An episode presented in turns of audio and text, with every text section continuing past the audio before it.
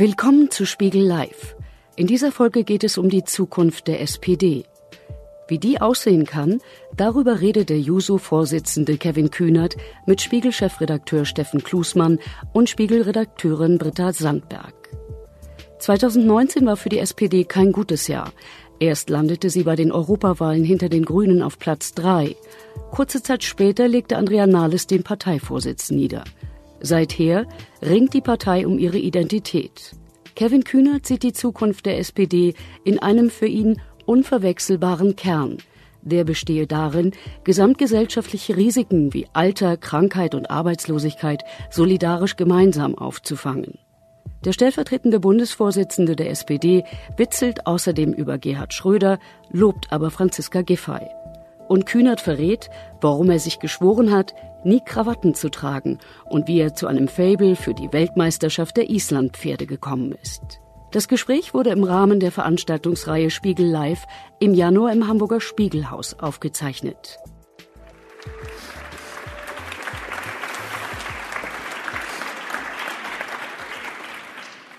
So, meine sehr geehrten Damen und Herren, herzlich willkommen bei Spiegel Live, unserem Talkformat an der Erikuspitze.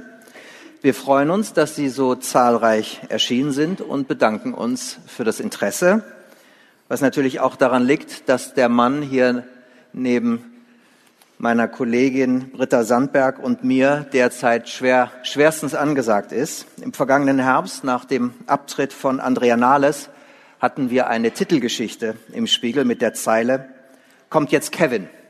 Und hier ist er. Bisschen Zeitverzögerung. Kevin Kühnert, herzlich willkommen. Wir freuen uns sehr, dass Sie heute Abend hier bei uns zu Gast sind. Eigentlich muss man Sie gar nicht mehr groß vorstellen, aber ein paar biografische Daten können nicht schaden. Geboren 1989 in West-Berlin, wenige Monate vor dem Mauerfall.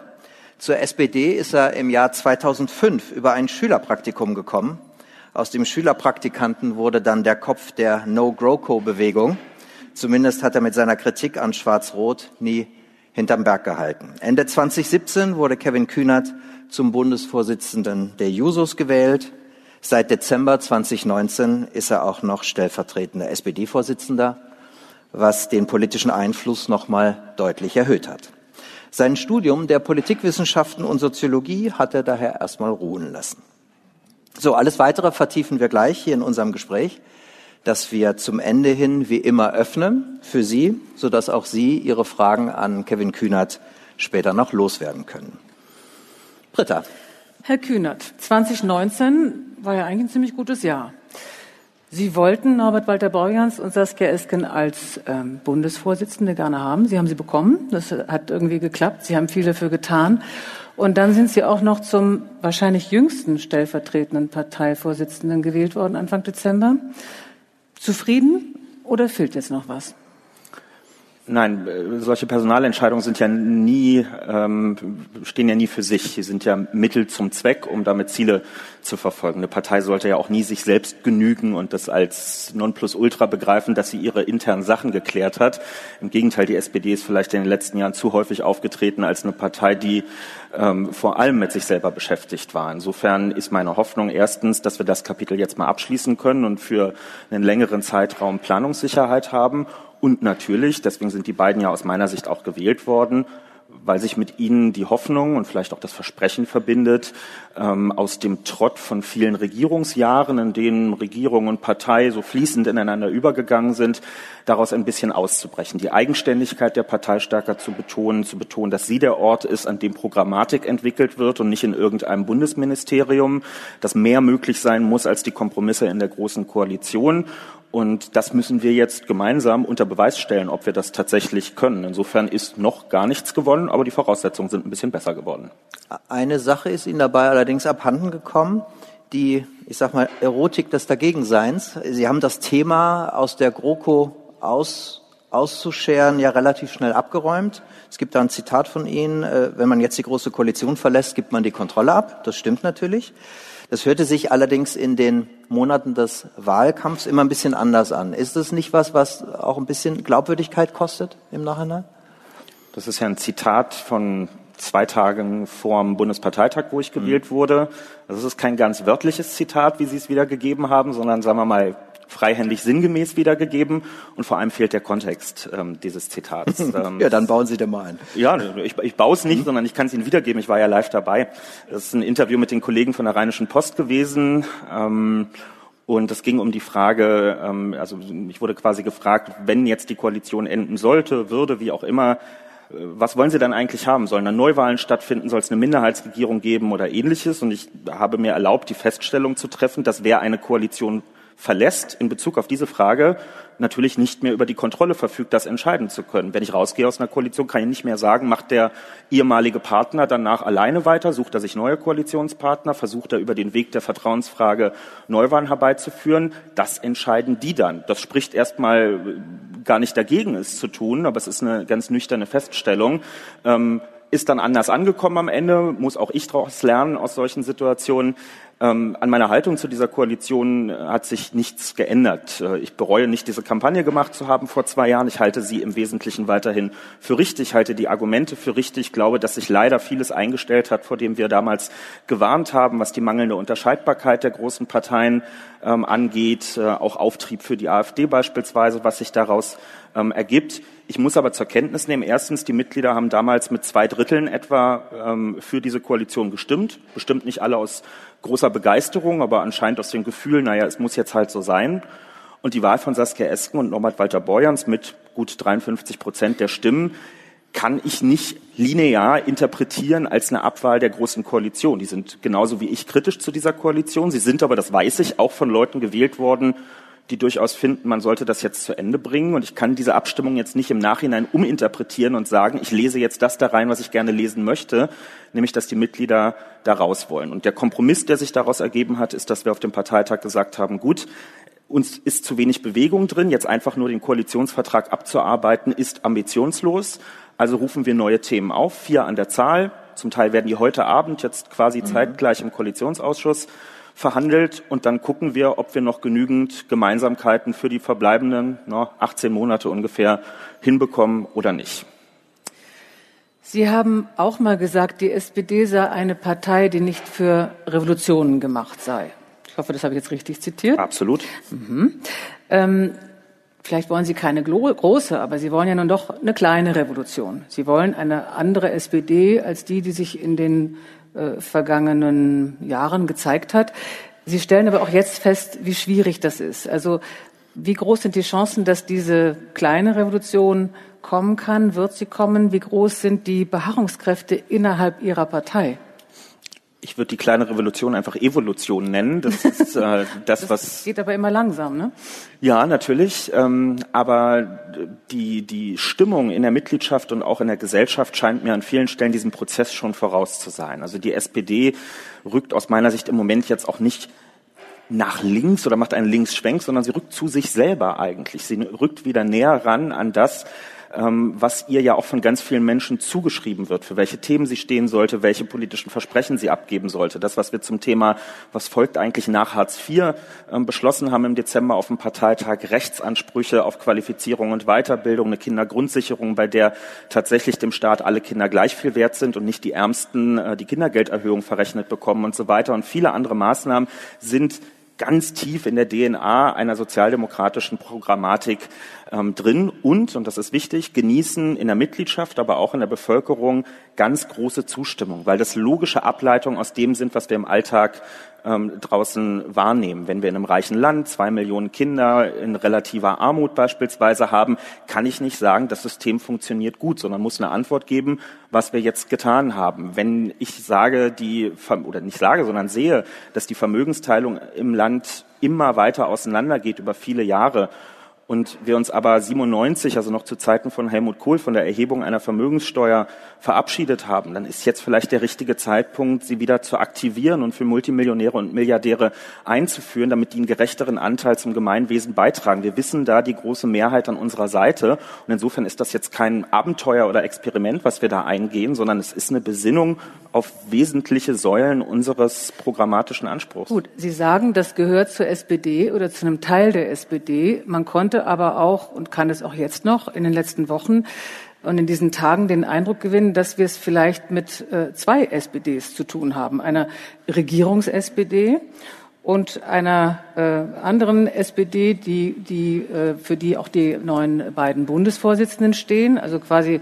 man es übertreiben möchte, so eine kleine APO-SPD, die erkennbar was anderes will, als es die Regierungs-SPD möchte, die ja äh, auch in großen Teilen ihnen ähm, also sich andeutet, Schwierigkeiten macht, das durchzusetzen, was sie zum Beispiel mit dem neuen beiden Bundesvorsitzenden als Programm haben und, und darunter auch Punkte, die Sie angesprochen haben. Also, dass jetzt alles so einig ist, ähm, ist ein nettes Bild, aber in der Realität sieht es, glaube ich, nicht ganz so aus.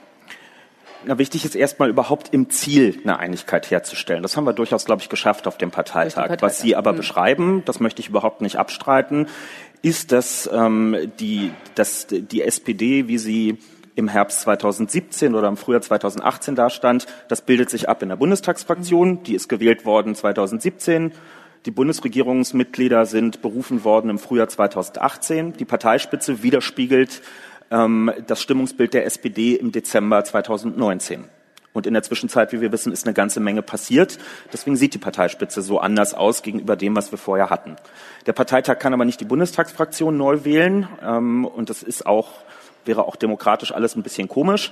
Ähm, das heißt, wir werden jetzt mit diesen verschiedenen, verschieden zusammengesetzten Gruppen klarkommen müssen. Ich habe da ein klares Verständnis. Der Kern von allen Akteuren, über die wir reden, Regierungsmitglieder, Abgeordnete im Bundestag und der Partei. Der Kern dessen ist die Partei. Denn deshalb sind wir überhaupt, deswegen reden wir hier miteinander, weil ich und die, alle die anderen sich mal entschlossen haben, in die SPD reinzugehen. Ein Bundestagsmandat ist auf vier Jahre, wenn die Wahlperiode bis zum Ende geht. Mit dem Regierungsamt sieht es genauso aus. Die SPD ist auf eine Langfristigkeit angelegt. Wo wir programmatisch uns hinentwickeln, entscheidet ein Parteitag und nicht die Fraktionssitzung im Deutschen Bundestag auch wenn die natürlich trotzdem eine wichtige Rolle haben. Die müssen das Tagesgeschäft bewältigen und die haben eine Geschäftsgrundlage. Das ist der Koalitionsvertrag mit einem Koalitionspartner. Da ist es auch okay, ähm, in unterschiedlichem, in unterschiedlicher Deutlichkeit aufzutreten, weil wir da unterschiedliche Aufgaben auch wahrnehmen müssen. Das finde ich auch in der Demokratie ganz wichtig, dass die Parteivorsitzenden nicht sprechen wie Regierungsmitglieder und die Regierungsmitglieder nicht wie Parteivorsitzende sprechen, weil sie haben unterschiedliche Aufgaben übernommen. Wichtig ist nur, dass dabei erkennbar bleibt, dass gemeinsam in eine Richtung gelaufen mhm. wird und man nicht eigentlich sich in einem internen Krieg befindet. Und das müssen wir jetzt eben die nächsten Monate unter Beweis stellen, dass wir das können. Ich nehme große hm, Bemühungen wahr auf allen Seiten, mhm. ähm, weil es sind natürlich jetzt auch Momente der Schwäche. Die eine Seite, wenn man so will, hat die Abstimmung bei den Mitgliedern verloren, die andere hat sie gewonnen steht aber ohne jetzt eine riesige Hausmacht in der Bundestagsfraktion oder Regierung da. Das heißt, beide Seiten haben das Potenzial, die jeweils anderen auflaufen zu lassen, wenn sie es wollen. Wir müssen aber verstehen, dass das zum Nachteil der gesamten Organisation ist und dass wir uns solche Eifersüchteleien einfach nicht mehr leisten können. Das erfordert das jetzt viel Kommunikation und Aushandlungsprozesse, die wir ein bisschen auch wieder ein erlernen müssen. Das hat nur über viele, viele Jahre in der Partei einfach keiner verstehen wollen. Ne? Also ähm, da appellieren Sie schon auch so ein bisschen an, an die Ratio und den gesunden Menschenverstand äh, derer, die das in der Vergangenheit immer anders gemacht haben. Äh, diese Aufklappklausur, die es ähm, am 9. und 10. Februar in, in Berlin geben soll, dient die auch dazu, der Partei wieder so ein gemeinsames, so eine gemeinsame neue Erzählung zu geben? Was erwarten Sie sich von der? Hm, das gilt vor allem einen gemeinsamen Arbeitsmodus miteinander okay. zu finden. Die gemeinsame Erzählung hat viel stärker jetzt im Dezember auf dem okay. Parteitag stattgefunden. Also dieses Sozialstaatspapier, wie wir es so ein bisschen ungelenk mhm. äh, nennen, hinter dem sich eigentlich eine grundsätzliche Neuorientierung in Fragen von Arbeitsmarkt und Sicherheit dort, Tarifbindung, Absicherung im Fall des Arbeitsverlustes, wie gehen wir mit dem Wandel in der Arbeitsgesellschaft um, mit der Digitalisierung dort, mit der fortschreitenden äh, Entfristung von Arbeitsverträgen, mit den Leuten, die nicht so richtig abhängig beschäftigt, aber auch nicht richtig selbstständig sind. Was finden wir für die? Wie sieht das Gesundheitssystem aus der Zukunft und, oder auch die Pflege? Also, dass man mit einem durchschnittlichen Einkommen jetzt keine Zuzahlung mehr zur Pflege von Eltern und engen Angehörigen äh, mehr leisten muss, dass wir ähm, Selbstständige in die gesetzliche Rentenversicherung mit reinholen wollen. Kurzum, dass da eine logische Klammer ist, die das äh, soziale Zusammenleben und das Gemeinwohl wieder umspannt. Das hat dieser Parteitag im Dezember geleistet. Das ist auch der wichtigste Moment gewesen. Ich habe noch nie erlebt, dass auf einem Parteitag für einen inhaltlichen Antrag, als er beschlossen wurde, es Standing Ovations im Saal gab. Aber die gab es dort. Und die waren, man konnte ja wirklich rumgucken, es sind ja viele, die auch lange dabei sind. Es ist richtig Last, die abgefallen ist von vielen Leuten, weil das sind diejenigen, die sich Dem in ihrem... Abschied von Hartz IV. Ja, ja, und weil, weil es eben nicht nur der Abschied war, der ist schon häufig ausgerufen worden, der Abschied von Hartz IV. Da gab es schon Dutzende Namensbeiträge in Zeitungen, in denen irgendjemand behauptet hat, ich bin jetzt hier der neue Häuptling in der SPD und ich verabschiede mich jetzt von Hartz IV.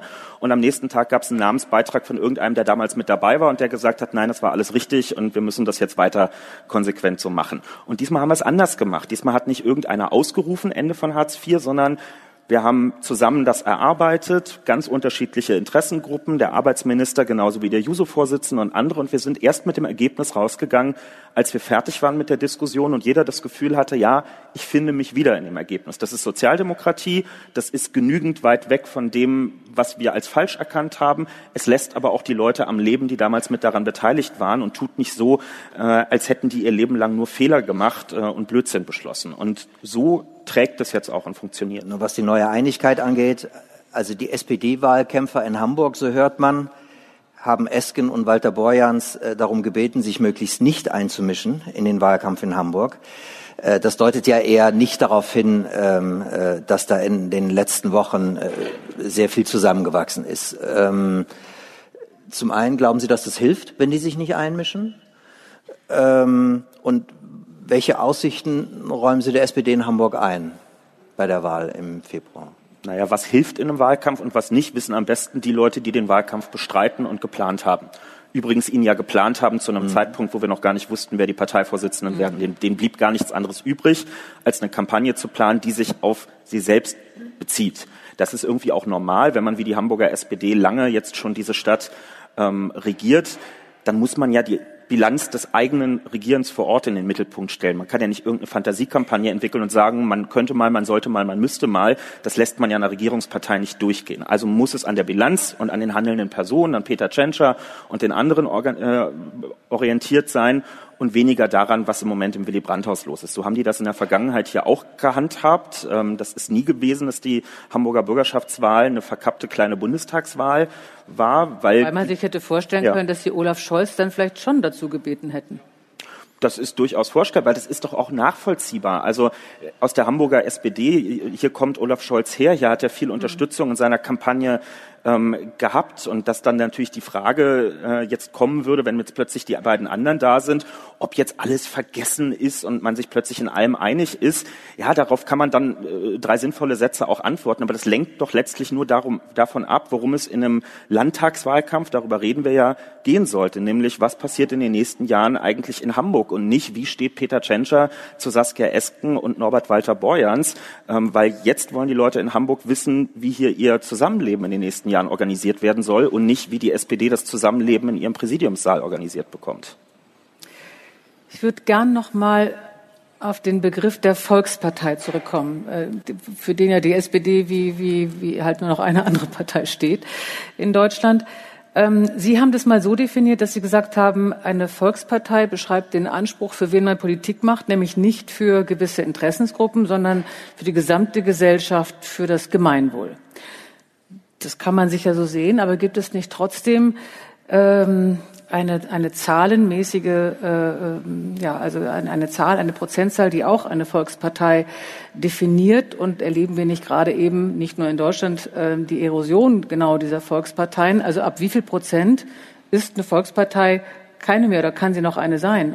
Kann sie mit 15 Prozent noch eine sein oder mit den 11 Prozent, die eine Forsa-Umfrage, glaube ich, vor dem Parteitag im Dezember für die SPD ergeben hat. Ist das noch eine Volkspartei mit 11 Prozent? Also ich werde es Ihnen jetzt nicht auf eine genaue Zahl runterbrechen, aber die Beobachtung ist natürlich richtig. Wenn ich nur selber von mir glaube, dass ich eine Volkspartei bin, gleichzeitig in der Gesellschaft eine Abstimmung mit den Füßen stattfindet, dann werde ich das irgendwann nicht mehr von mir ähm, behaupten können. Das heißt, es geht darum, Verantwortung fürs Ganze übernehmen zu wollen und dabei auch entsprechende Unterstützung zu finden. Die SPD hat äh, zu meinem Leidwesen bei den letzten Wahlen ein, ein bisschen eine andere Erfahrung gemacht. Sie ist von weniger Leuten gewählt worden, aber in einem sehr, sehr breiten Spektrum. Wir haben aus nahezu allen Bevölkerungsgruppen ähnlich viel oder man muss wahrscheinlich richtigerweise sagen, ähnlich wenig Zustimmung erhalten. Und so ist Volkspartei nicht gemeint. Volkspartei meint, sich für alles zu interessieren und verantwortlich zu fühlen, aber nicht es jedem recht machen zu wollen. Daran muss man zwangsläufig scheitern. Was aber eben nicht passieren darf, wir leben in einer Zeit von Individualisierung, das finden wir auch bis zu einem gewissen Grad gut. Freie Entfaltung von Persönlichkeit, Lebensweisen werden bunter, das ist alles in Ordnung, das wollen wir auch. Was wir aber nicht wollen, ist es, dass es auch eine Individualisierung bei der Bearbeitung von Interessen gibt. Also wenn wir jetzt für jedes politische Thema, was sich ergibt, immer nur noch eine Bürgerinitiative oder irgendeine eine Bewegung auf der Straße haben und die kämpfen nur noch für ihr Anliegen und sind nicht mehr bereit, das zu verhandeln mit anderen Anliegen, dann verabschieden wir uns ein bisschen davon, wie wir Demokratie, auch parlamentarische Demokratie mal definiert haben, nämlich dass man verschiedene Interessen miteinander in Einklang äh, versuchen muss äh, zu bringen. Und ich kritisiere damit jetzt nicht Fridays for Future, weil mir ist jemand sehr lieb, der überhaupt mal für irgendein Thema auf die Straße geht. Aber ganz bewusst ist Fridays for Future ja keine Partei und kandidiert nicht für den Deutschen mhm. Bundestag, weil man sich da nicht nur um Klima, sondern um mhm. vieles andere kümmern muss. Das sind Korrektive für unser Handeln aber wir müssen den Anspruch haben, die verschiedenen Sachen zu koordinieren. Und uns übrigens ist nicht nur zu behaupten. Also ich würde den Grünen zum Beispiel trotz ihres Höhenflugs zumindest bis heute absprechen, ernsthaft Volkspartei sein zu wollen, weil sie beispielsweise noch nie in der Bundesregierung oder in irgendeiner der Dutzenden Landesregierungen, an denen sie beteiligt waren, einmal ein Innenministerium übernommen haben. Die Grünen sind die Partei, die am meisten Forderungen im Bereich der Innenpolitik stellt, ob bei der Geflüchtetenpolitik, bei, der, bei dem Umgang mit Sicherheitsbehörden, Verfassungsschutz und Ähnlichem. Aber sie haben noch nicht einmal in einer Koalitionsverhandlung gesagt, dieses Thema ist uns so wichtig, wir wollen selber die Verantwortung dafür übernehmen und nicht, dass irgendein roter oder schwarzer Sheriff zuständig ist. Und das kann ich nur so interpretieren, dass man das lieber von außen kommentiert, aber die Verantwortung, die sollen andere übernehmen. Und das ist nicht Volkspartei. Das ist ein bisschen wegstehlen von der Verantwortung. Herr Kühnert, aus Berlin kam heute die Nachricht, dass der erste Bürgermeister Michael Müller äh, nächstes Jahr nicht mehr antreten will eine Doppelspitze aus äh, Franziska Giffey und dem SPD-Fraktionschef Saleh äh, soll ihm folgen. Ist das eine gute oder eine schlechte Nachricht aus Ihrer Sicht?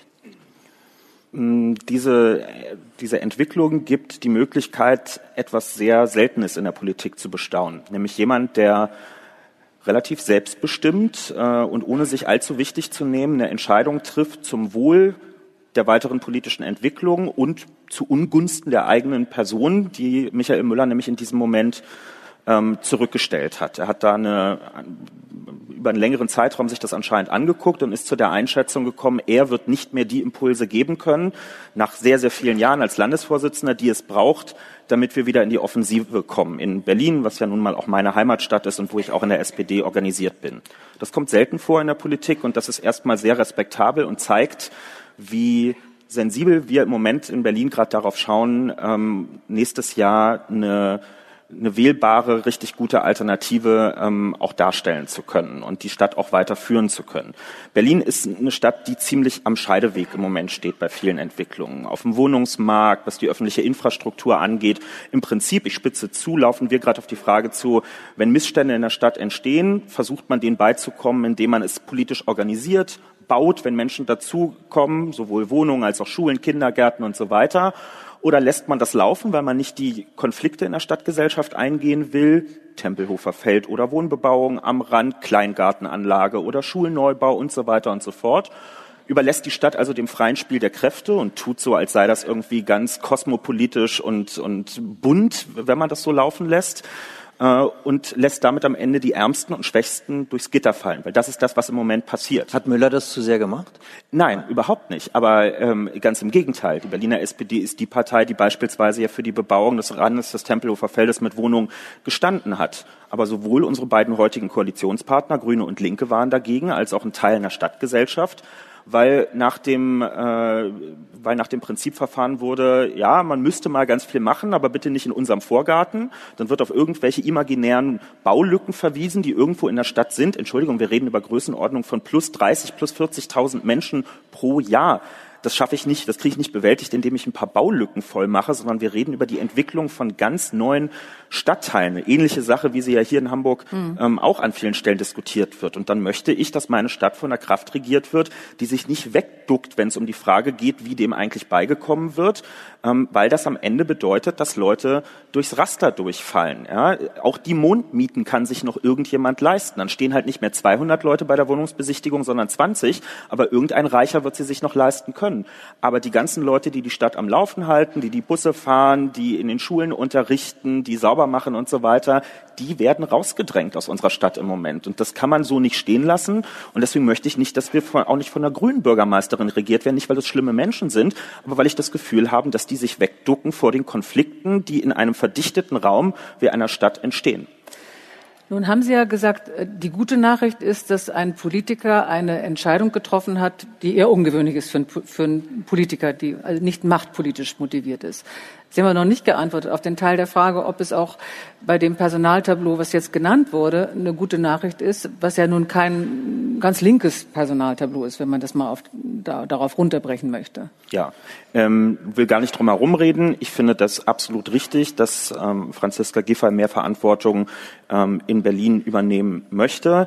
Ähm, sie ist eines nicht nur unserer prominentesten, sondern zweifelsohne in der Stadt auch beliebtesten Gesichter. Das hat weniger mit ihrer Rolle als Familienministerin zu tun, sondern vor allem mit den Meriten, die sie sich erworben hat in der Zeit als Bezirksbürgermeisterin ähm, in Neukölln. Mhm. Ähm, die sind einfach sehr weit vorne weg, wenn es darum geht, Probleme, die in so einer Stadt zwangsläufig entstehen, zu bewältigen, ohne dabei Ressentiments äh, zu schüren. Das ist immer die, den Einwand, den man machen muss.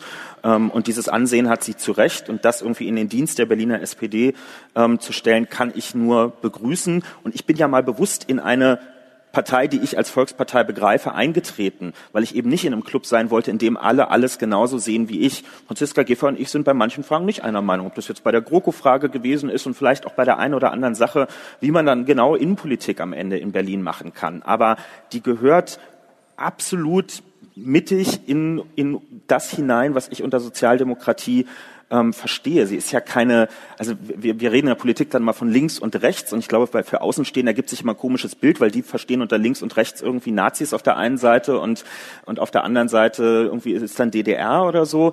Wir, wir reden ja über links und rechts im Rahmen unseres Parteispektrums mhm. quasi. Ja? Und ähm, sie ist ja keine Law-and-Order-Politikerin, die fordert, dass an jeder Ecke Kameras aufgehängt werden und berittene Polizei durch die Straßen reitet, sondern was sie zum Beispiel in Neukölln gemacht hat, ist Schwerpunktkontrollen in einer Straße wie der Sonnenallee einzuführen, wo ein bisschen Wild West manchmal auch los gewesen ist äh, und durchzusetzen, dass dort Regeln eingehalten werden. Und zwar in erster Linie nicht, dass immer nur Ruhe, Ordnung, Sauberkeit herrscht auf so eine spießige Art, sondern dass Mindestlohnverstöße ähm, äh, sanktioniert werden, dass nicht mehr als drei Spielautomaten entsprechend des Gesetzes in Berlin da drin stehen, dass da ke keine Hehlerei ähm, stattfindet, dass keine Drogen vertickt werden dort und so weiter. Da kann doch ein Sozi jetzt nicht ernsthaft was dagegen haben. Es ist doch keine Links-Rechts-Frage, ob ich Reg Regellosigkeit entgegen entgegentrete. Ich würde als Linker, der ich sicherlich bin in der SPD, immer sagen, Regeln durchzusetzen ist eine zutiefst linke Angelegenheit, weil wir Regeln zum Schutz derjenigen einführen in der Gesellschaft,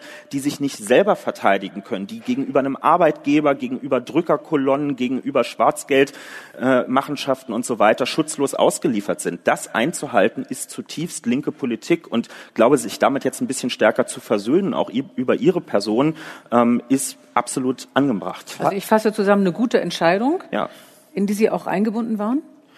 Wir haben die letzten Wochen äh, sehr viel geredet, ähm, auch mit allen jetzt da beteiligten Personen, also auch ich mit Michael Müller, mit Franziska Giffey und Raed Saleh, weil wir die Erfahrung gemacht haben in der Berliner SPD wie in der gesamten SPD, wenn wir uns nur mit uns selber beschäftigen, wenn jeder immer nur fragt, wo bleib ich eigentlich am Ende, ne? dieser alte Satz von, äh, von Heide Simonis und was wird jetzt aus mir ähm, dann kriegen wir keine ordentliche Aufstellung hin. Wenn wir im Wahljahr 21 nicht wahrgenommen werden als die Partei, die die besten Antworten für Berlin hat, sondern als diejenige, die glaubt, das Rote Rathaus heißt Rotes Rathaus, weil es für alle Ewigkeit von den Roten regiert wird, ähm, dann wird man abgewählt und dann wird man zu Recht abgewählt am Ende auch dafür. Also haben wir gesagt, wir müssen über unsere Interessen reden, wie wollen wir die Partei ausgerichtet haben, wer sieht wo seine Rolle und es muss darüber eine Verständigung geben, um der Partei und der Stadt nicht zur Last zu fallen damit. Und das passiert jetzt in diesen Tagen durch diese Entscheidung. Die drei haben heute auch zusammen eine Pressekonferenz ähm, gegeben und ähm, ich hoffe, dass es der Anfang des Endes einer selbstbezogenen ähm, Parteipolitik ist. Ich möchte da zumindest versuchen, meinen Teil auch zu beizutragen. Herr Kühnert, das große Generationenthema der kommenden Jahre ist der Klimawandel. Ähm, was muss die SPD da Ihrer Ansicht nach noch tun, um eine weitere Wählerabwanderung zu den Grünen zu verhindern? Ja, etwas hilflos wird dann immer geantwortet, wir müssen die soziale und die ökologische Frage irgendwie miteinander in Einklang bringen. Mhm. Soweit so richtig, aber damit ist irgendwie auch noch nichts ähm, gesagt. Ähm, unsere Gesellschaft ist in vielen politischen Fragen sehr widersprüchlich und das sehen wir exemplarisch im Moment im Bereich Klima. Es gibt Umfragen, in denen sagen 70, 80 Prozent der Menschen, wir wollen ganz viel, am besten 100 Prozent erneuerbare Energien und im besten Fall bis vorgestern. Und gleichzeitig gibt es keine einzige Umfrage, in der dann für die konkreten Maßnahmen, Ausbau von äh, Onshore-Windenergie, also Windräder auf dem Land oder ähnliches, Mehrheiten da sind. Das heißt, es gibt eine weitgehende Einigkeit über ein Ziel, aber absolut keine Einigkeit äh, über den Weg. Und jetzt muss man hinterfragen, woran liegt das? Sind die Leute einfach alle Traditionalisten und wollen, dass alles so bleibt, wie es ist?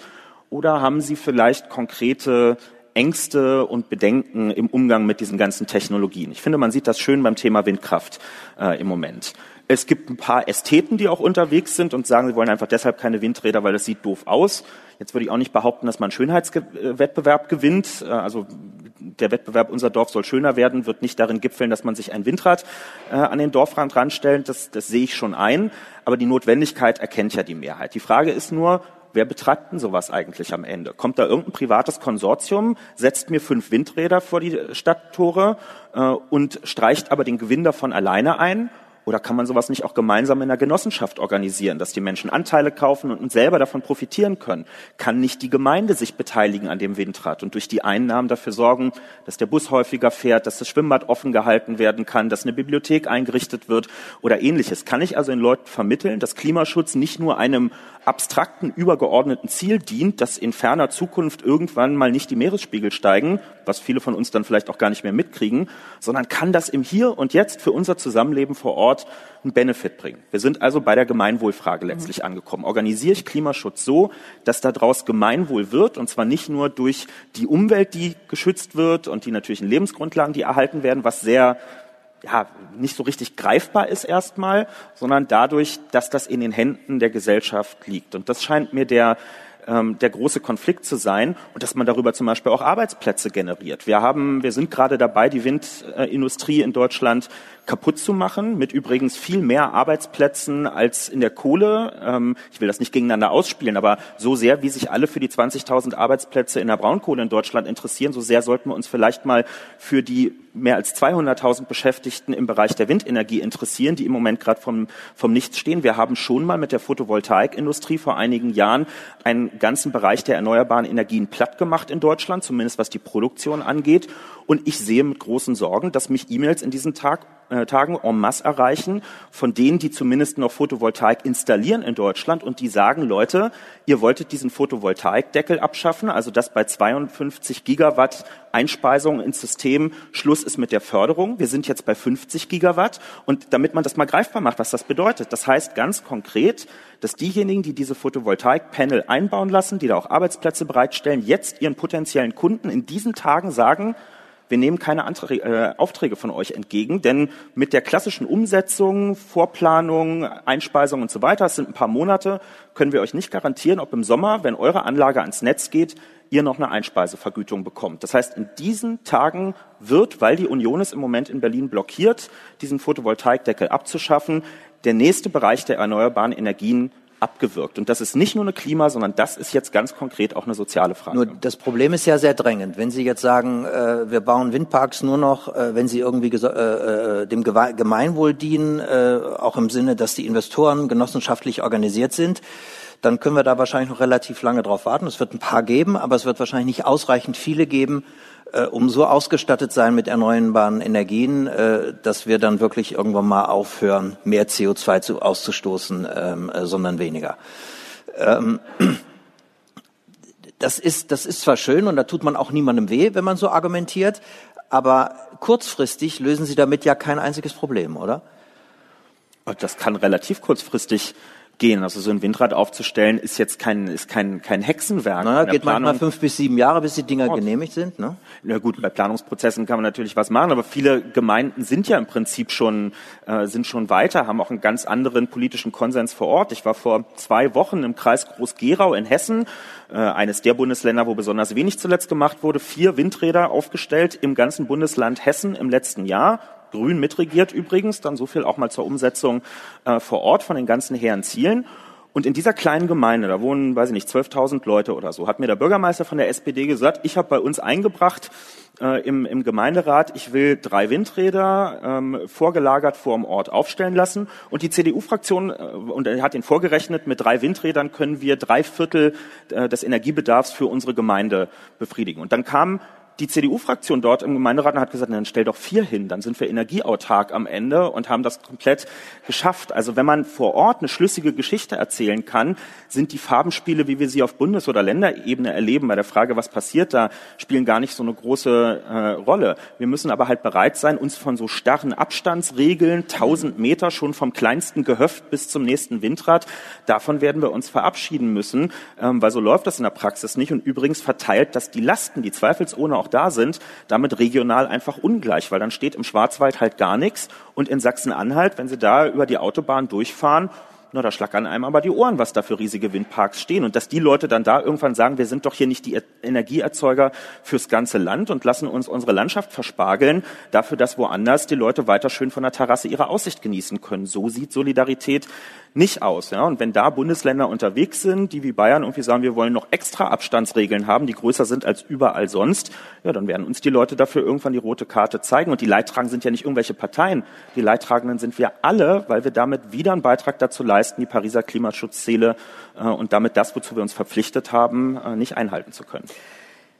Mal losgelöst von den Windrädern. Wie wollen Sie das mit der SPD schaffen? Sie haben ja das Problem, Sie müssen unheimlich viele verschiedene Gruppen gleichzeitig ansprechen und anziehen. Also Sie haben nach wie vor die klassischen Arbeitermilieus, Sie haben aber auch jüngere oder jüngere Akademiker, die vielleicht seit Jahren zwischen SPD und Grünen schwanken und sich jetzt auch in der letzten Zeit mal mehr zu den Grünen hingezogen fühlen. Also was ist Ihr Konzept ähm, für alle und ist es überhaupt möglich? Also für 18 Jährige wie eben auch, auch langjährige, sehr viel ältere SPD-Wähler gleichermaßen attraktiv zu sein. Wie wollen Sie das hinbekommen? Ich glaube, dass die SPD einen unverwechselbaren Kern hat, den sie mit keiner anderen Partei, auch nicht mit den Grünen teilt. Und das ist die Überzeugung, dass gemeinsame gesellschaftliche Risiken, und von denen gibt es ganz viele, Alter, Krankheit, Arbeitslosigkeit, Dinge, von denen wir uns alle wünschen, dass sie nicht passieren, aber sie passieren. Ja, manchmal von alleine, so wie mit dem Alter, und äh, anderen, bei anderen Sachen, weil es unglückliche Umstände gibt.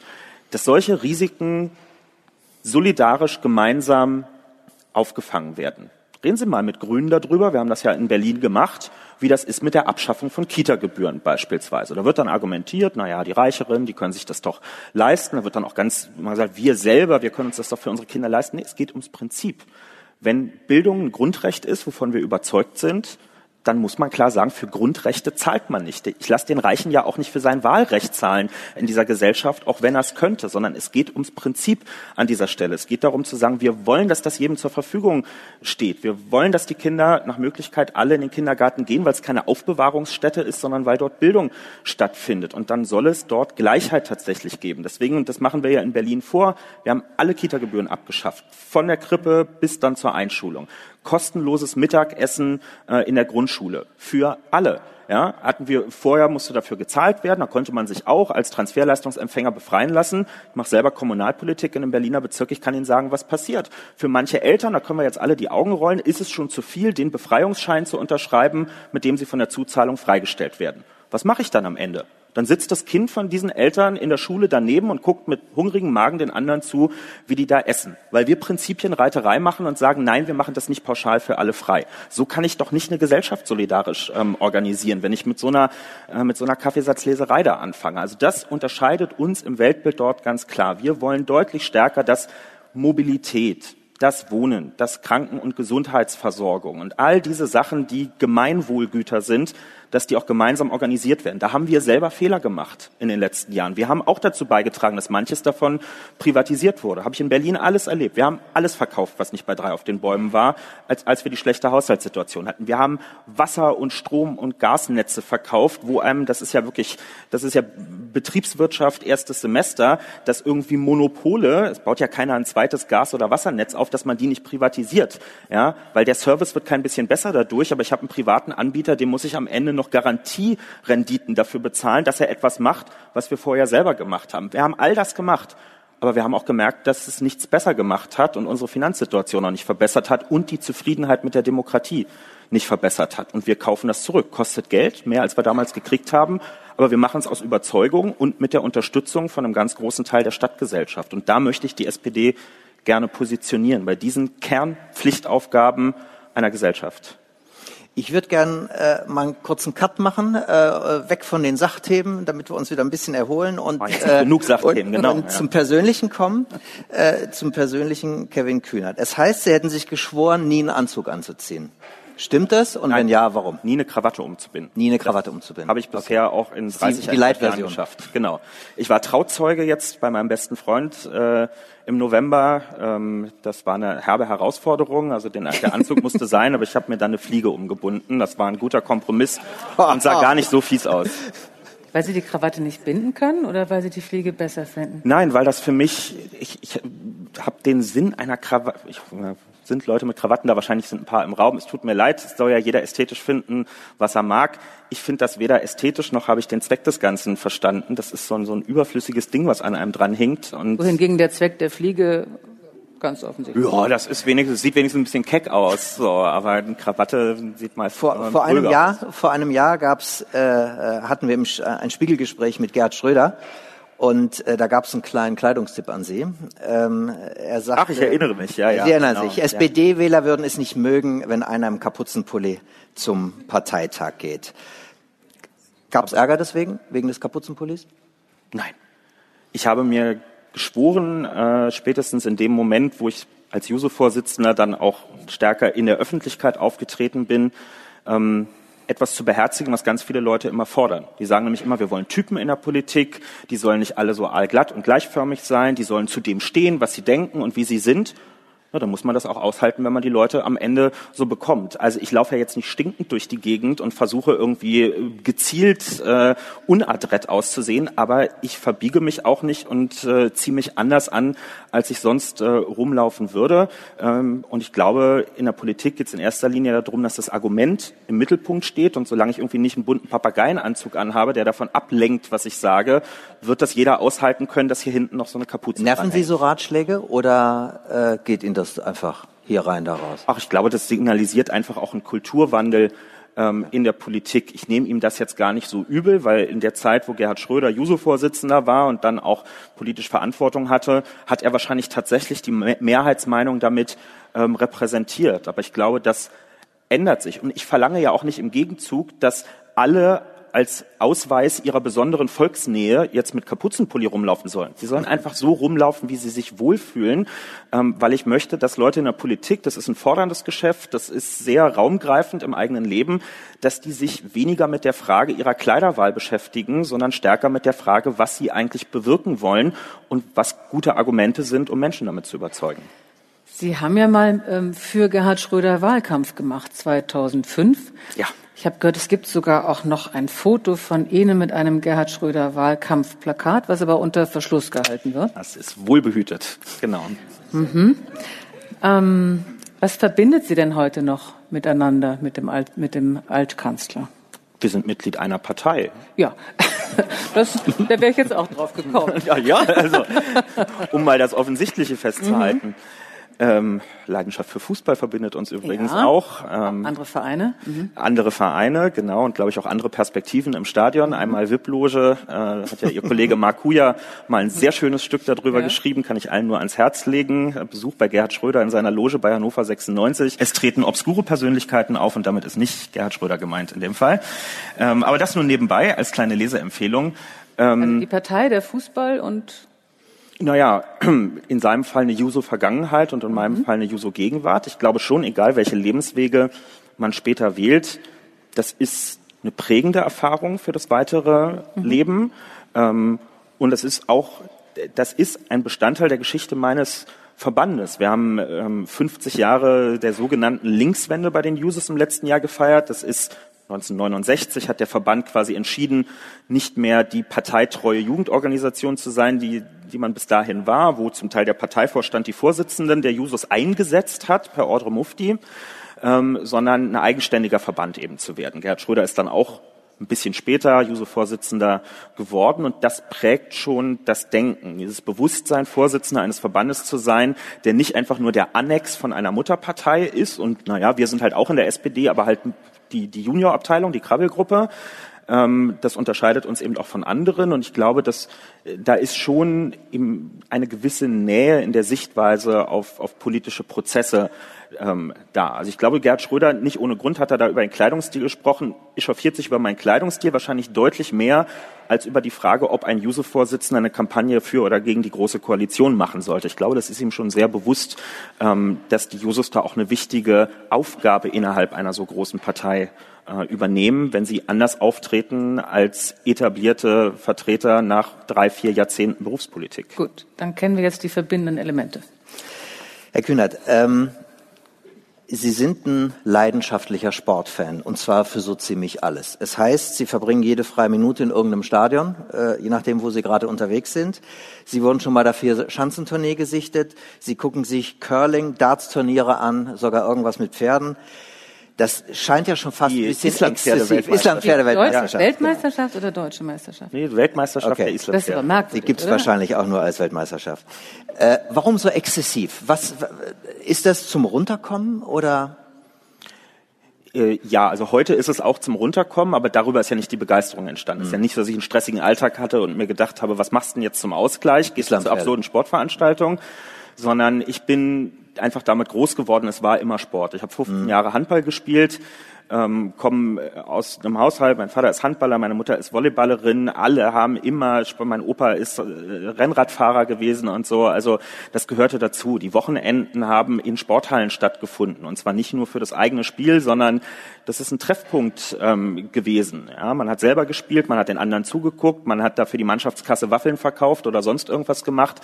Ähm, das ist der Ort gewesen, wo, wo Leben stattgefunden hat. Und in dem bisschen Zeit, wo wir dann am Wochenende zu Hause waren, lief der Fernseher und im Sommer lief halt Wimbledon und Tour de France und im Winter lief Biathlon, Skispringen und was da sonst noch alles in ARD und ZDF von morgens um neun bis abends um 19 Uhr so durchläuft das gehörte einfach dazu. Und das hat mich sehr geprägt. Das ist, entspricht jetzt dadurch meiner Vorstellung von Normalität. Normal ist, wenn irgendwo Sport stattfindet. Und es ist ähm, alle Orte, egal ob in Bayern, in Schleswig-Holstein oder auch im Ausland, wo Sport stattfindet, haben meistens etwas gemeinsam. Nämlich, dass es gesellschaftliche Treffpunkte sind, die meist nicht elitär sind, sondern wo alle zusammenkommen. Es gibt für mich nichts Größeres, als in einer kleinen Stadt Gesellschaftsstudien auf so einer Tribüne zu betreiben. Ich gucke immer nur mit einem Auge mir eigentlich die Sportveranstaltung an und das andere Auge ist darauf gerichtet, wer sitzt damit auf der Tribüne. Der örtliche Autohändler, der der Hauptsponsor und stolz wie Bolle ist, dass das da irgendwie sein Fußballverein ist aber auch die Leute, die sonst untergehen im gesellschaftlichen Alltag, die ihre kleine Aufgabe darin finden, mit dem Kreidewagen vorm Spiel da die Linien zu ziehen oder die Karten an der Kasse ähm, zu verkaufen. Und für 90 Minuten in der Woche haben die alle einen gemeinsamen Ort, wo sie für eine Sache, nämlich dafür, dass ihr kleiner Fußballverein vor Ort, der FC Hintertupfingen, äh, dass er dieses Spiel gewinnen kann und dass die alle ihr Bestmögliches dazu tun. Das finde ich ist eine, eine ganz romantische, schöne Vorstellung davon, wie Zusammenarbeit und Solidarität in der Gesellschaft sein kann. Das ist ihr, Ihre Gegenwelt zu, zur Politik, die Sie aber auch eher brauchen anscheinend. Also Ja, ne, wir, wir beklagen an ganz vielen Stellen, dass die Gesellschaft auseinanderdriftet. Wir sind in Filterblasen, sind also auf Facebook und anderswo mit Leuten befreundet, die sind so ähnlich wie wir.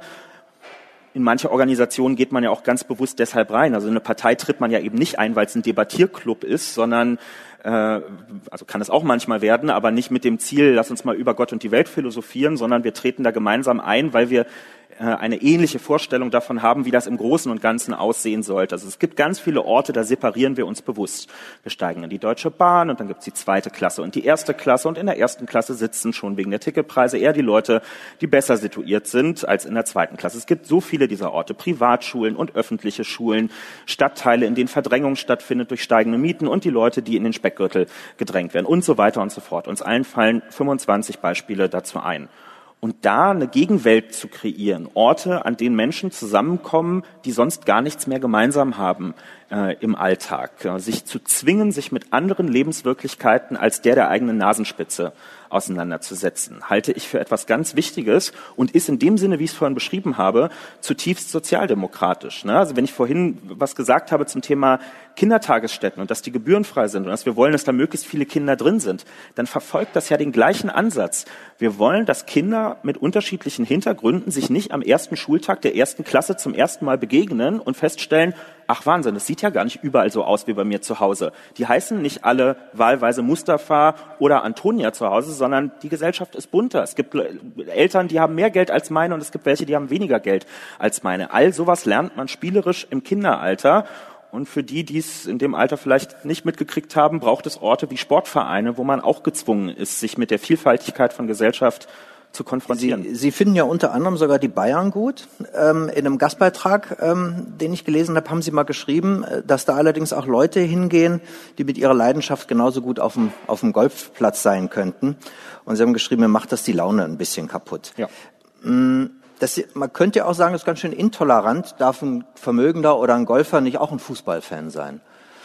Und natürlich darf er das sein. Ich mach, also ich frage auch im Stadion nicht, was der persönliche Hintergrund von Leuten ist. Ich kenne Fußballfans, die sind so fanatisch, wie man nur fanatisch sein kann im besten Sinne und haben völlig unterschiedliche soziale Hintergründe. Was mich nervt, spezifisch mhm. bei der Allianz Arena, ist, viele kennen das irgendwie aus den Fernsehübertragungen der Allianz Arena, wenn das Spiel in die letzten zehn Minuten geht, fängt auf der Gegentribüne, wo die Kamera drauf fällt, fangen die Reihen an sich zu lichten. Das hat einen relativ einfachen logistischen Grund. Äh, wer nicht mit den Öffentlichen zur Allianz Arena anreist, äh, hat sein Auto unten in so einer Tiefgarage stehen und wenn man mit dem großen Tross zum Spielende aufsteht, dann dauert das, habe ich mir berichten lassen, irgendwie eine Stunde, bis man aus diesem Wirrwarr von Parkhäusern raus ist und nach Hause fahren kann. Also gehen die Leute früher.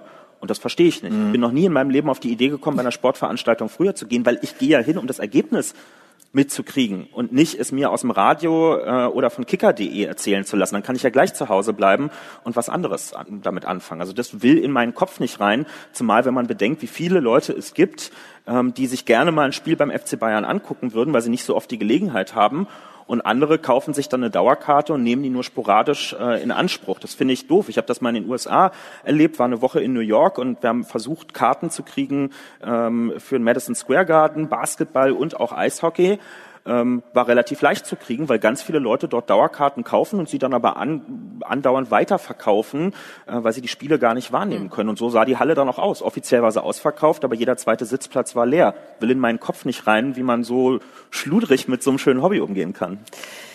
Wir gehen für einen kurzen Moment wieder weg vom Sport mhm. ähm, hin ähm, zu dem, was in den vergangenen Monaten oft mit der Sozialismusdebatte beschrieben wurde.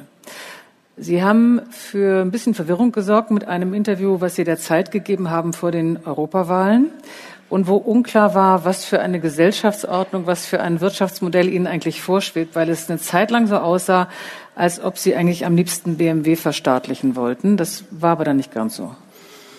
Nee, von Verstaatlichung war auch tatsächlich gar nicht die Rede äh, in diesem Interview. Und das ist auch keine Haarspalterei. Ähm, unser Grundgesetz beispielsweise unterscheidet auch in zwei unterschiedlichen Paragraphen ganz bewusst zwischen den Begriffen Verstaatlichung, die findet übrigens in Deutschland äh, quasi täglich ähm, statt, beispielsweise wenn Land genommen wird von Landwirten, um dort Autobahnen oder Bundesstraßen ähm, bauen zu können, dann ist das ein ganz übliches Verfahren. Gegen Entschädigung, also gegen Wertausgleich, wird für ein höheres gesellschaftliches Interesse, nämlich eine Mobilitätsverbindung oder ähnliches, dieses Land genommen.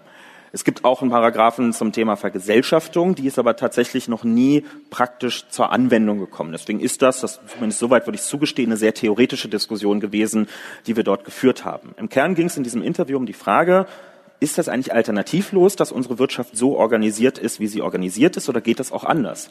Und unsere Wirtschaft gibt selber die Antwort darauf, denn sie ist ganz unterschiedlich organisiert. Es gibt Genossenschaften, zugegebenermaßen selten Produktionsgenossenschaften, also Industrieproduktionsgenossenschaften, aber es gibt auf dem Wohnungsmarkt Genossenschaften, es gibt Volksbanken, Raiffeisenbanken, also wo vielen gar nicht bewusst ist, dass das eine andere Form ist, ein Geschäft zu organisieren. Es gibt Einkaufsgemeinschaften bei Einzelhändlern, Edeka oder ähnliches. Es gibt sowas wie den Spiegel, der zu 50,5 Prozent über eine Kommanditgesellschaft in den Händen, ähm, zumindest von Teilen seiner Belegschaft, ob aktuell oder ehemalig, sich befindet. Das alles sind keine Mondideen, sondern das gibt es, zum Teil ja offensichtlich auch sehr erfolgreich über einen langen Zeitraum. Und ich würde sagen, das macht es nachhaltiger. Es ist nachhaltiger, wenn ein Unternehmen wenigstens zu einem erheblichen Anteil in den Händen seiner Beschäftigten sich befindet. Und da kann man unterschiedliche Modelle diskutieren über Aktienbeteiligung oder ähnliches ähm, oder eben auch über Genossenschaften als wenn ein paar wenige Kapitaleigentümer, die sich vielleicht einkaufen in so ein Unternehmen, das versuchen auszuschlachten und dann nach drei, vier Jahren abzustoßen zu möglichst hoher Rendite, als wenn die sich ähm, darum kümmern, weil die Identifikation der Beschäftigten könnte größer nicht sein. Ihr Einkommen und damit das Überleben ihrer Familie hängt davon ab, dass es dem Unternehmen gut geht was genau die Leute antreibt, die in zumindest manch einer Management-Etage, ich rede nicht über Familienunternehmen, ähm, sitzen, da bin ich mir nicht so sicher, ob die Interessen immer so äh, auf, auf das Wohlergehen des Unternehmens ausgerichtet sind oder nicht eher auf den Reibach, den man machen kann. Und deswegen fand ich die Diskussion absolut legitim und ich finde auch das Feedback, was danach gekommen ist, im Positiven wie im Negativen. Aber es ist ja überhaupt mal ein Feedback da gewesen. Es ist eine gesellschaftliche Diskussion gewesen über die Frage, soll das alles so sein? Ist das richtig, dass Klatten und Quant bei BMW mit 1,1 Milliarden Dividende am Ende des Jahres nach Hause gehen, einfach nur, weil sie die geborenen Erben dieses, äh, dieses Konzerns sind. Ist das eine Leistung, so etwas geerbt zu haben? Berechtigt das zu so einem Einkommen? Wir reden dieser Tage über, äh, über Spitzensteuersätze. Ist das in Ordnung, dass die auf ihre Einkünfte in erster Linie 25 Prozent Kapitalertragssteuer und ein bisschen Soli zahlen, während die Fachkräfte bei denen am Band vielleicht sogar tatsächlich in diesen Tagen mit Spitzensteuersatz ähm, äh, nach Hause gehen? Ähm, sind das gerechte Zustände? Und ich finde, das ist es nicht. Und die Reaktionen haben gezeigt, dass das mindestens ein diskutabler Punkt ist, den wir zu lange haben links liegen lassen. Nur, Herr Kühnert, dann müssen Sie ja wahrscheinlich eher an der Vermögens- und der Erbschaftssteuer ansetzen. Denn ähm, wenn Sie so eine Firma wie, Sie haben ja völlig recht, es gibt wahnsinnig gute Kollektive, die werden äh, effizient geführt. Nur die wurden dann oft schon als Kollektive gegründet oder irgendein Unternehmer äh, äh wie Rudolf Augstein hat irgendwann gesagt, äh, ich gebe einen Teil der Firma an meine Mitarbeiter. Das Problem ist nur, wenn Sie eine Firma wie BMW, die irgendwo zwischen 15 und 100 Milliarden schwer ist, zum Kollektiv machen wollen, müssen Sie erstmal richtig Geld in die Hand nehmen die jetzigen Eigentümer enteignen, auch wenn es keine Verstaatlichung ist, äh, und das in ein Kollektiv überführen. Und da es ja in Deutschland eine ganze Menge großer Konzerne gibt, äh, das macht es ein bisschen schwierig. Mhm. Kollektive sind in der Tat gut und auch für die Mischung. Nur ein Privatunternehmer eben zu kollektivieren, dann brauchen Sie, dann, dann, dann dann leben sie plötzlich in einer anderen Wirtschaftsordnung. Und die Frage ist, äh, äh, ob so ein Ansatz auch nur im An oder, oder so, so ein Vorgehen nur im Ansatz durchsetzbar wäre oder ob das einfach mal so ein Ding war, was sie, was sie rausgeschossen haben, um zu gucken, wie die Reaktionen sind. Wenn ich im Nachhinein an diesem Interview und der damit einhergehenden Debatte eine Sache ändern könnte, ähm, dann würde ich, ich habe ja nicht BMW in das Gespräch reingebracht, sondern mhm. das ist legitimerweise die Frage der Kollegen der Zeit gewesen, was dann das jetzt beispielhaft für BMW bedeuten würde. Wenn ich es also nochmal machen könnte, würde ich dieses Beispiel zurückweisen und ähm, würde darauf hinweisen, dass wir uns vielleicht eher über große Wohnkonzerne wie Deutsche Wohnen und Vonovia unterhalten sollten, über private ähm, Krankenhausbetreiber, ähm, und so weiter und so fort. Weil das sind ja, das tangiert ja viel mehr das, was ich auch mit Gemeinwohl mhm. vorhin beschrieben habe. Da geht es wirklich darum, wie Gesellschaft organisiert ist. Pflegen wir Menschen bis ans Lebensende würdig oder haben wir private Pflegekonzerne, die in erster Linie ihren Anteilseignern verpflichtet sind? Das sind dann irgendwelche Konsortien in aller Welt, die wollen sieben, acht, neun Prozent Rendite haben. Und dann sind wir in der komischen Situation, dass wir mit einer solidarischen Pflegeversicherung eigentlich in Deutschland Gewinne für private Anleger in der ganzen Welt äh, am Ende finanzieren. Das ist der deutlich greifbarere und richtigere Punkt, weil es sowohl bei Wohnen als auch bei Pflege, bei Bildung, bei natürlichen Lebensgrundlagen. Wohnen haben Sie auch angesprochen um das Wesentliche. Interview, ne? Da sagten Sie ja, jeder soll vielleicht maximal nur den Wohnraum besitzen, den er selber auch beansprucht, in dem er selber wohnt. Ja, ich habe diese Zuspitzung sehr bewusst in dem Interview gewählt, nicht weil ich glaube, dass das jetzt ein praktikabler Vorschlag im Sinne einer Gesetzesinitiative oder so ist, sondern weil ich zum Nachdenken darüber anregen wollte, warum ist das für uns eigentlich so selbstverständlich, dass Wohnungen oder Häuser als Kapitalanlage dienen? Mir ist sehr wohl klar, wie es dazu gekommen ist.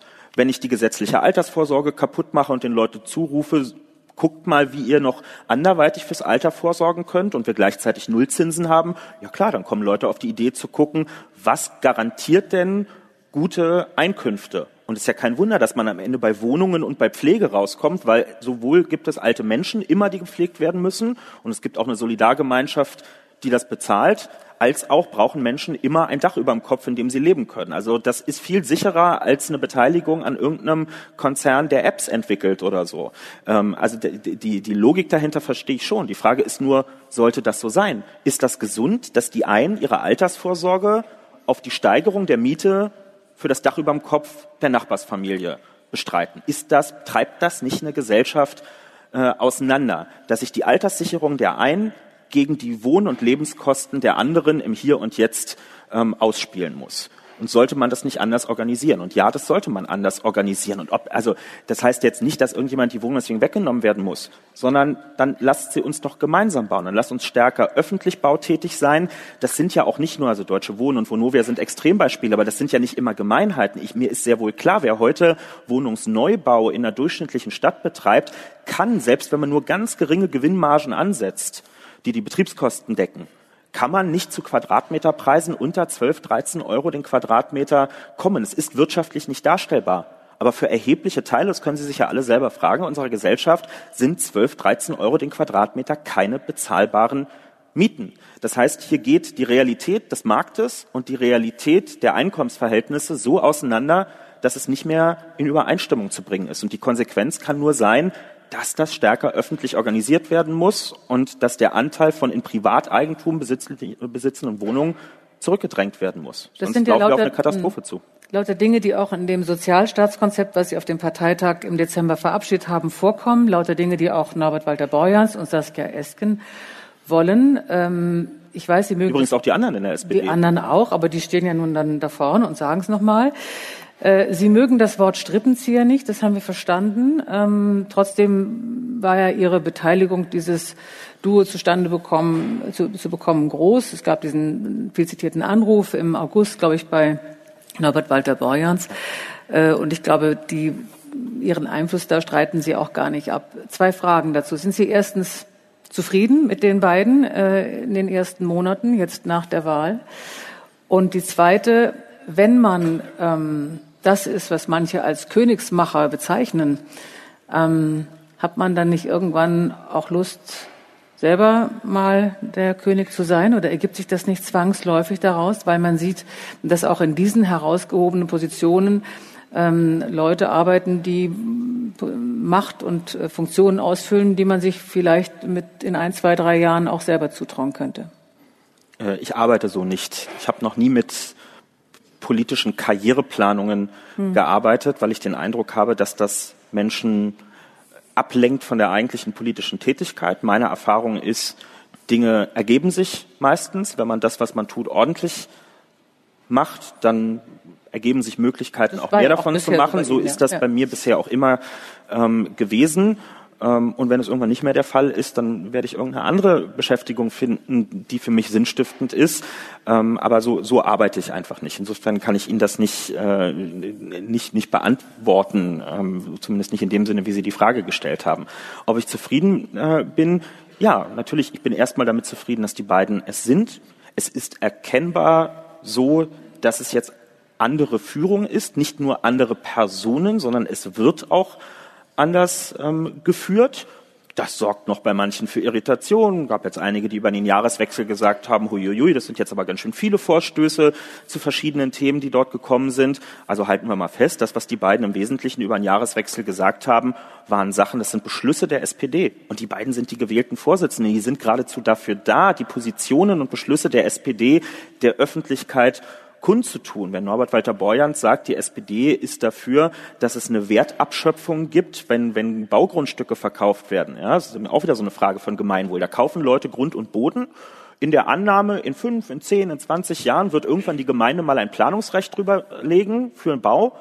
Und im selben Moment, ohne dass man irgendeinen Finger dafür krumm gemacht hat, vervielfacht sich der Wert dieses Grundstücks einfach nur dadurch, dass es jetzt Bauland ist. Und wir haben beschlossen im Dezember, dass wir das so nicht mehr hinnehmen wollen, sondern dass wir möchten, dass die Kommune einen gerechten Anteil davon einbeziehen kann, weil sie hat durch das Planungsrecht überhaupt erst den Wert geschaffen. Das ist ein Beispiel von vielen, wo wir jetzt mal thematisch in die Offensive gehen und die beiden vertreten das nach außen und das erwarte ich von ihnen und sie vermitteln auch nicht den Eindruck, als könnten wir das morgen in der großen Koalition umsetzen. Das ist uns schon klar, dass das mit der Union nicht geht, aber das ist genau das Versprechen, für das sie gewählt worden sind. Nicht mehr nur das zu kommunizieren, was gerade so am Kabinettstisch noch durchgeht, sondern zu sagen, Leute, man kann auch mehr Sozialdemokratie haben, dann muss man diese Partei aber halt auch stärker machen bei Wahlen.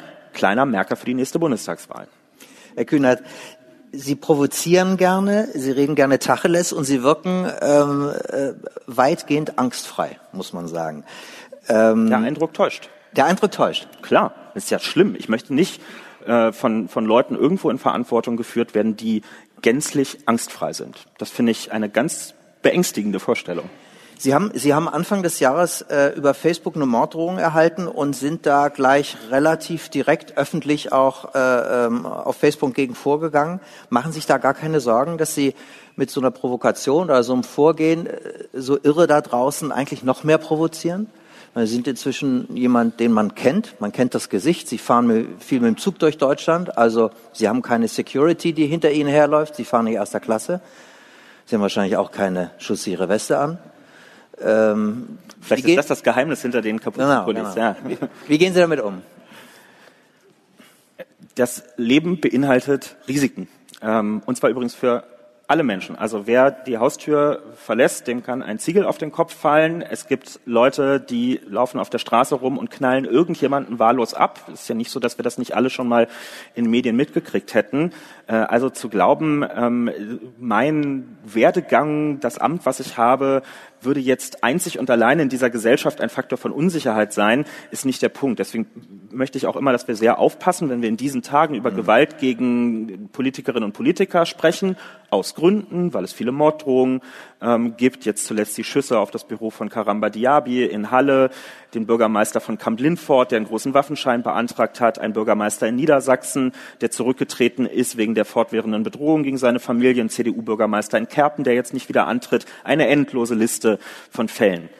Das wird deshalb öffentlich, weil Personen wie wir in der Öffentlichkeit stehen und wie ich finde geradezu die Verantwortung haben, wenn uns sowas widerfährt, darüber auch zu reden, um nämlich deutlich zu machen, was für Zustände herrschen eigentlich. Nicht den Eindruck zu vermitteln, die Gefahr würde hinter jeder Hausecke lauern. Das ist nicht der Fall. Aber ein realistisches Bild davon zu vermitteln, was auch für Leute mit uns in dieser Gesellschaft leben und was für eine Enthemmung bei denen vorherrscht. Nur wir sollten nicht den Eindruck vermitteln, es handele sich um ein besonderes Berufsrisiko von Politikerinnen und Politikern. Wir erleben Einsatzkräfte, Polizei, Feuerwehr, technisches Hilfswerk, die in Einsätzen angegriffen werden. Wir erleben Leute, die keine Rettungsgasse bilden, ähm, auf Straßen. Wir erleben an Silvester, dass Leute wie die Besenkten stundenlang an Hausecken stehen und mit Feuerwerksraketen auf Hauswände einschießen, weil sie sich anscheinend vorstellen, dass sie in irgendeiner Kriegswelt äh, unterwegs sind. Das trifft im Zweifel jeden in dieser Gesellschaft. Es hat nur nicht jeder diese Öffentlichkeit und die Möglichkeit, auf Bühnen wie dieser zu sitzen und darüber zu reden. Und deswegen ähm,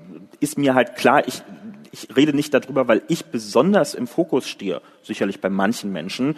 Ich kann aber genauso argumentieren, dass ich auch eine, eine besondere Form von, ähm, von, von Sicherheit genieße, weil erkannt zu werden, ich werde ja nicht nur von den Leuten erkannt, die mir hm. vielleicht was Böses wollen, ich werde auch von Leuten erkannt, die auch helfen, mit aufzupassen, die vielleicht zweimal hingucken, wenn da irgendeiner an mir rumfuchteln würde in irgendeinem Zug oder so und kommen und sagen, ups, das kann jetzt aber so nicht richtig sein, was da gerade passiert. Also es geht nicht darum, selber zu jammern oder zu lamentieren, sondern einfach zu sagen, ähm, wir müssen Menschen einhegen, die Grenzüberschreitungen vollziehen in unserer Gesellschaft. Und eine Morddrohung ist eine der am klarsten erkennbaren Grenzüberschreitungen, die es gibt. Und deswegen bringe ich sowas natürlich zur Anzeige und ermutige andere, Ähnliches zu tun.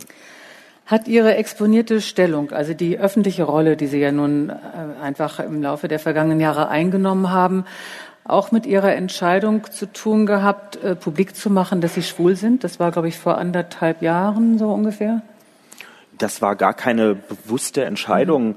das zu tun. Ich hätte jetzt nie, also weil ich in meinem Welt- und Menschenbild und auch meiner politischen Auffassung, auch der meiner Partei, davon ausgehe, dass das absolut irrelevant für unser Zusammenleben ist, die sexuelle Orientierung von jemandem. Und mir ist klar, es ist immer noch von Interesse, sonst würden wir auch jetzt nicht darüber reden, aber für mich ist es völlig wurscht. Deswegen hätte ich nie das von meiner Seite aus thematisiert. Und dann kam eine Interviewanfrage im Frühjahr 2018 vom Magazin Siegessäule, ein, ein Szenemagazin äh, in, Berlin. in Berlin, was ich auch schon lange kenne und wo die mich auch in der Redaktion kannten. Und es war klar, wenn ich dort ein Interview zusage, und zwar nicht ein Interview über meine Homosexualität, sondern das ist ein Stadtmagazin, also über Politik und so weiter, wird das vermutlich am Rande auch eine Rolle spielen. Und genau so haben wir es dann auch behandelt. Es hat am Rande eine Rolle gespielt. Ich habe wahrheitsgemäß darauf äh, geantwortet äh, und dann haben das halt Leute mitgekriegt und dann gab es plötzlich Tickermeldungen und ähm, es war für mich sehr hilfreich. Das war am, am Anfang der meiner Amtszeit als Juso-Vorsitzender, wo auch diese ganze Öffentlichkeit noch sehr neu für mich war.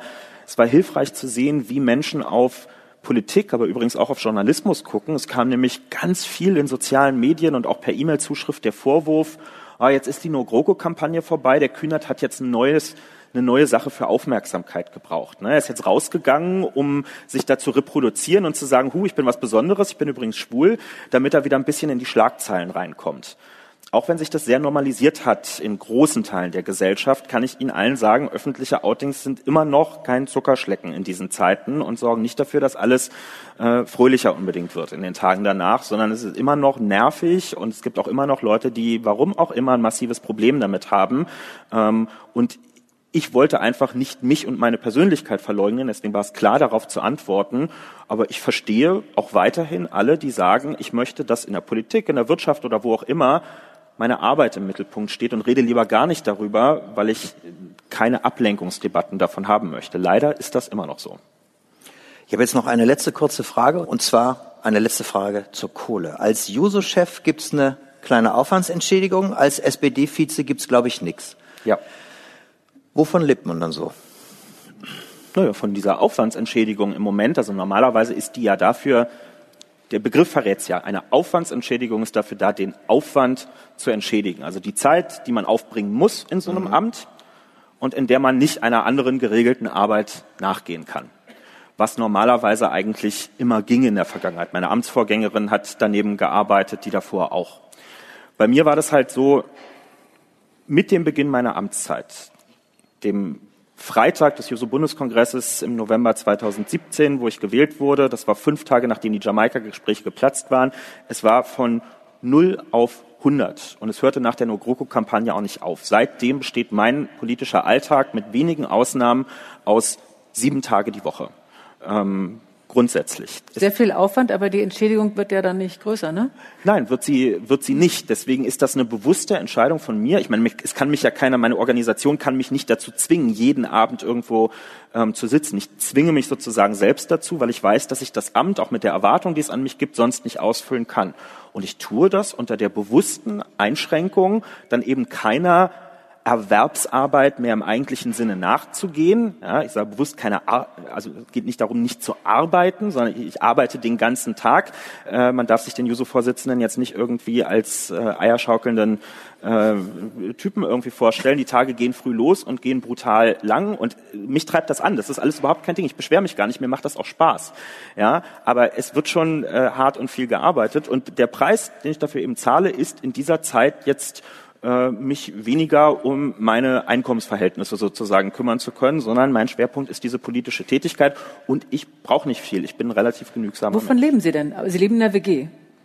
Nach wie vor? Das ist ja mittlerweile hinreichend ja. äh, bekannt, mhm. nachdem auch das eine unglaublich aufregende Frage zu sein Nein, scheint. Nee, man äh, fragt sich ja, man muss sich ja dann bescheiden, wie man, das, wie man das hinbekommt. Ja, nee, also man, man lebt, ja, es gibt auch teure WGs. Also ja, ja, ich kenne mehrere WGs. Mhm. Absolut. Also, mhm. Ich kenne in München Leute, die zahlen für ein WG-Zimmer so viel wie andernorts manche Leute für eine äh, geräumige Dreizimmerwohnung nicht zahlen. Also das ist jetzt alleine noch kein Ausdruck davon, ähm, aber ich, egal, ich, ich stehe einfach nicht auf, auf Materielles, es treibt mich nicht an, ich muss mir erkennbar keine, äh, zur Ego-Befriedigung keine teuren Anzüge oder irgendwas kaufen, ich fliege nicht in die Südsee äh, in Urlaub, ich trage auch keine teuren Uhren oder sonst was, mir sind keine diese Krawatten. Status... Hm? Keine Krawatten. Ja, äh, mir sind diese Statussymbole ähm, egal, da habe ich jetzt wahrscheinlich einfach Glück gehabt.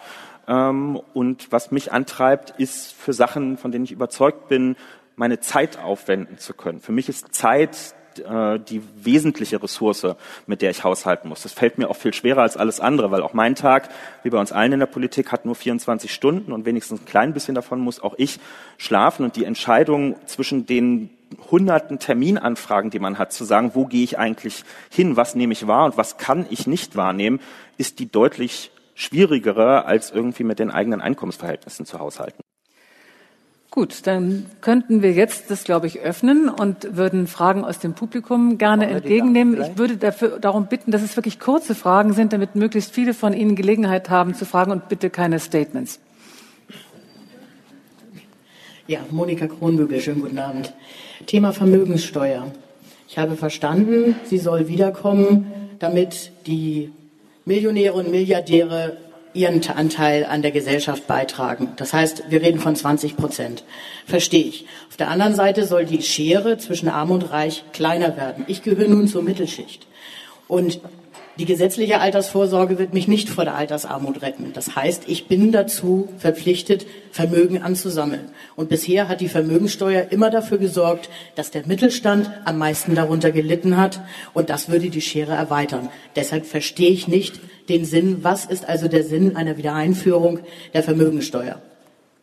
Ich antworte direkt. Ja, unbedingt. Ja, ähm, es geht nicht um es geht mir nicht mehr um Millionäre, es geht mir wirklich, oder es geht uns um Multimillionäre und Milliardäre. Wir, ich kann Ihnen jetzt hunderte von, von Zahlen runterbeten, das kriegen wir nicht hin, aber ähm, das Konzept gibt's auch online.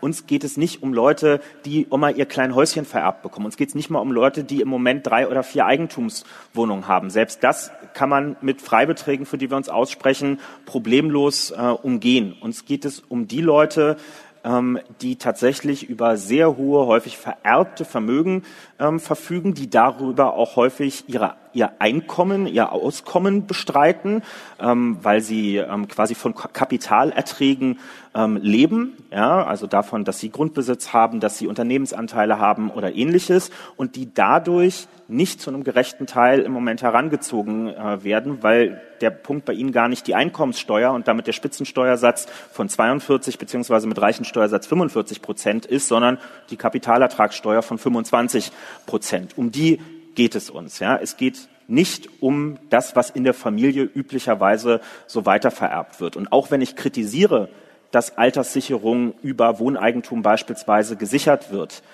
tue ich das ja in dem Willen für die Zukunft daran, was zu ändern. Ich kritisiere ja nicht Sie oder andere, die vielleicht tatsächlich dazu gezwungen sind, das zu machen. Denn Sie haben ja nicht diesen Umstand herbeigeführt. Insofern möchte ich auch nicht und kann auch nicht rechtfertigen, dass Sie die Leidtragenden davon sind. Mein Ziel ist, ein Alterssicherungssystem aufzubauen, bei dem das irgendwann nicht mehr nötig ist, mit dem Dach über dem Kopf anderer Leute ähm, sein Auskommen im Alter sichern zu müssen. Und ein paar Nachbarländer kriegen das ja beispielsweise auch gut, ganz gut hin, wenn wir nach Österreich oder in die Schweiz gucken. Es ist also kein Hexenwerk, das zu machen. Verstehe aber, dass das im Moment anders ist und deswegen berücksichtigen wir das mit sehr hohen Freibeträgen, so wie das ja damals auch der Fall gewesen ist. Die Vermögenssteuer ist ja nicht aus politischen Gründen abgeschafft worden, weil die Mehrheit im Bundestag gesagt hat, wir wollen das nicht mehr.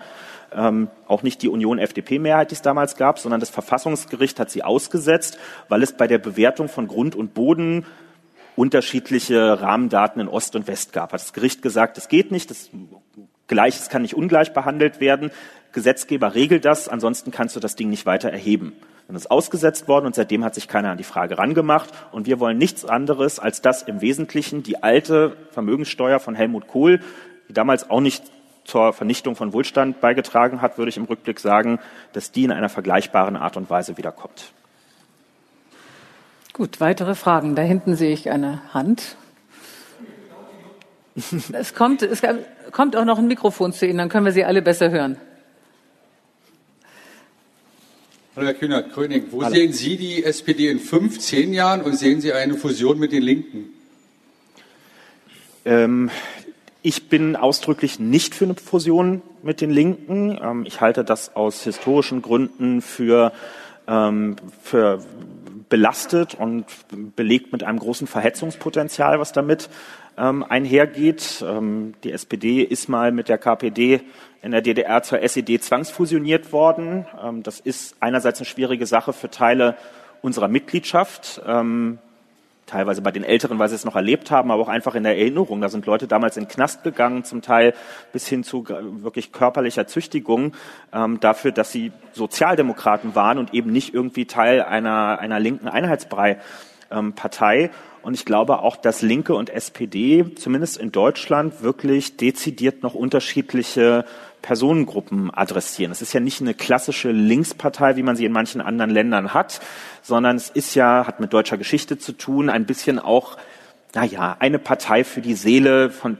von, von manchen Menschen im Osten mhm. sozusagen, was sich mehr an der gemeinsamen DDR-Vergangenheit äh, und den Lebenserfahrungen, die, damit, die man damit verbindet, orientiert, als daran, ob man jetzt weiter links äh, im Parteienspektrum steht. Und daher glaube ich, dass Teile dieser beiden Parteien einfach auch nicht unter ein Dach ähm, gehören. Ich kann mir durchaus vorstellen, wenn vielleicht dieser Teil der Anhängerschaft der Linken sich rauswächst, dass es vielleicht bei denen irgendwann mal eine Bewegung gibt, zu sagen, vielleicht müssen die pragmatischen Köpfe in der Linken quasi zurückkommen in die Sozialdemokratie, sind ja nicht wenige, die auch in Ablehnung zu dem damaligen Kurs, Agendapolitik und so weiter die SPD verlassen haben und sich so ein bisschen als Sozis im Ausnahmezustand äh, bis heute sehen mit dem, was sie da tun. Ähm, das können die aber nur selber entscheiden. Aber man kann Ungleichheiten zwischen diesen Parteien nicht dadurch auflösen, dass man eine künstliche Fusion herbeiführt. Ich halte das für nicht zielführend. Und insofern Frage konkret beantwortet, in 10, 15 Jahren weiterhin als äh, eigenständige ähm, Partei, eine, die vielleicht die Linke äh, in dieser Form, wie sie heute ist, überflüssig gemacht hat. Das wäre, wäre mein Wunsch, das wieder stärker unter einem Dach zu organisieren. Weitere Fragen? Da rechts. Mhm. Genau. Hallo, Stefan Seiler, mein Name. Ich habe eine Frage zur Großen Koalition und zum Koalitionsvertrag. Ähm, so ich mich richtig erinnere, stand doch, steht doch im Koalitionsvertrag eine Klausel nach der, nach der Hälfte der Legislaturperiode beide Parteien oder alle drei Parteien sich die Karten legen wollten und darüber entscheiden wollten, ob das jetzt weiterlaufen soll mit der Großen Koalition. Warum ist es dazu nicht gekommen? Das wäre doch, wenn schon nicht der große Knall am Nikolaustag erfolgen, erfolgen sollte, dann wäre das doch eine Möglichkeit gewesen, das Gesicht zu wahren und zu sagen, wir gucken uns das an, wir nehmen das ernst und ja, vielleicht entscheiden wir uns dafür, vielleicht dagegen, aber wir gucken es uns wirklich ernsthaft an und wir stehen zu unserem Wort und auch zum Koalitionsvertrag. Ja, ich hätte mir auch gewünscht, dass wir das auf dem Parteitag ähm, machen. Das ist insofern leider anders entschieden worden. Ich versuche es nicht zu kleinteilig zu machen. Aber als Andrea Nahles zurückgetreten ist und wir im Sommer äh, die Frage zu beantworten hatten in der SPD, wie ist jetzt eigentlich der Ablauf im weiteren Jahr, gab es viele, auch mich, die gesagt haben, wir brauchen, auch wenn es nervig ist, zwei Parteitage dieses Jahr. Den ersten, auf dem wir die neue Spitze von den Mitgliedern äh, gewählt bestätigen. Und dann einen zweiten, vielleicht zwei Monate später, das hätte dann der Dezemberparteitag sein können, bei dem diese neu gewählte Spitze ihre eigene Bilanz und Bewertung der Arbeit vornehmen äh, kann. Und damit vielleicht auch einem, einem Richtungswechsel in der SPD Rechnung trägt. Das ist knapp abgelehnt worden, so das jetzt alles auf einem Parteitag stattgefunden ähm, hat und diese, diese Vorbereitungszeit, die das auch nötig macht, nicht da war. Wir haben jetzt für uns den Schluss daraus gezogen, okay, dann schieben wir diese Phase jetzt nach. Wir sitzen jetzt, also ja wirklich heute Abend ist Koalitionsausschuss in Berlin, Anfang März ist nochmal einer. Dort werden die Themen, die wir ähm, neu verhandeln wollen, diskutiert. 12 Euro Mindestlohn, ähm, verbindliche Ausbaupfade bei den erneuerbaren Energien. Da fällt dann die ganze Frage Photovoltaikdeckel und Windräder von vorhin auch wieder ähm, mit rein. Ähm, äh, Entschuldung von Kommunen und so ein paar andere Fragen. Das wird jetzt dort im Moment verhandelt und leider ist es jetzt so, am Ende wird dann nicht ein Parteitag darüber entscheiden, ob man auf der Grundlage weitermacht oder nicht, sondern es wird nur der Parteivorstand ähm, tun. Und ich bin, ich finde die Frage offenbart, dass wir zu sehr in der Politik, das ist selbstkritisch gemeint, in unserer eigenen Logik unterwegs sind und glauben, nur weil wir die Abläufe und die Beschlüsse kennen, haben das schon alle mitgekriegt. Ich verstehe total, dass für Außenstehende sich das Bild aufgedrängt hat, die SPD macht so eine große ist das Glas jetzt halb voll oder halb leer? Frage Ende des Jahres und trifft dann eine Entscheidung auf dem Parteitag. Ich finde das für Außenstehende total logisch, diese Erwartung gehabt zu haben und es tut mir weh, dass wir das dann irgendwie enttäuscht haben. ähm, an der Stelle, ähm, aber dafür waren, da, dafür haben wir sind wir es nicht richtig äh, angegangen und haben leider auch noch einen Koalitionspartner, bei dem man mitmachen muss. Ich weiß auch bei vielen ist der Eindruck entstanden, ähm, dass diese äh, Bestandsaufnahme, da sieht man schon die Wortklaubereien, die die Regierung selbst gemacht hat, ne? also dieses mehrseitige Papier, was haben wir denn schon abgearbeitet äh, vom Koalitionsvertrag oder nicht? Viele dachten, das sei die Halbzeitbilanz. Aber die Regierung kann sich ja nicht selber ein Arbeitszeugnis ausstellen. Also die hat natürlich jedes Recht zu sagen, was haben wir von unserer To-Do-Liste geschafft. Aber die politische Bewertung, und das meine ich eben auch mit der Aufteilung Partei auf der einen Seite, Regierung auf der anderen Seite, die politische Bewertung reicht uns das als SPD, ist genug von uns drin. Können wir das am Infostand unserer Partei vor Wählerinnen und Wählern rechtfertigen. Die können nur wir als Partei beantworten und nicht die Mitglieder des Bundeskabinetts, die, wie die meisten von uns, mit Fug und Recht davon ausgehen, dass sie selber eine gute Arbeit machen. Sie sind aber halt auch befangen, so wie ich mir ja auch nicht selber ein Arbeitszeugnis ausstellen kann. Noch weitere Fragen? Da vorne, also eine da und eine da und dann wäre es gut, wenn Sie beide sich relativ kurz halten, damit wir einigermaßen pünktlich Schluss machen können. Eine ganz kurze Frage. Die Schlagzeilen um Gerhard Schröder in der jüngsten Zeit Hältst du sie für SPD abträglich? Wäre die Schlagzeile Schröder kehrt in seinen alten Beruf zurück, um sein Geld zu verdienen, für zuträglich? Oder äh, äh, Gabriel, Entschuldigung. Ah, Gabriel.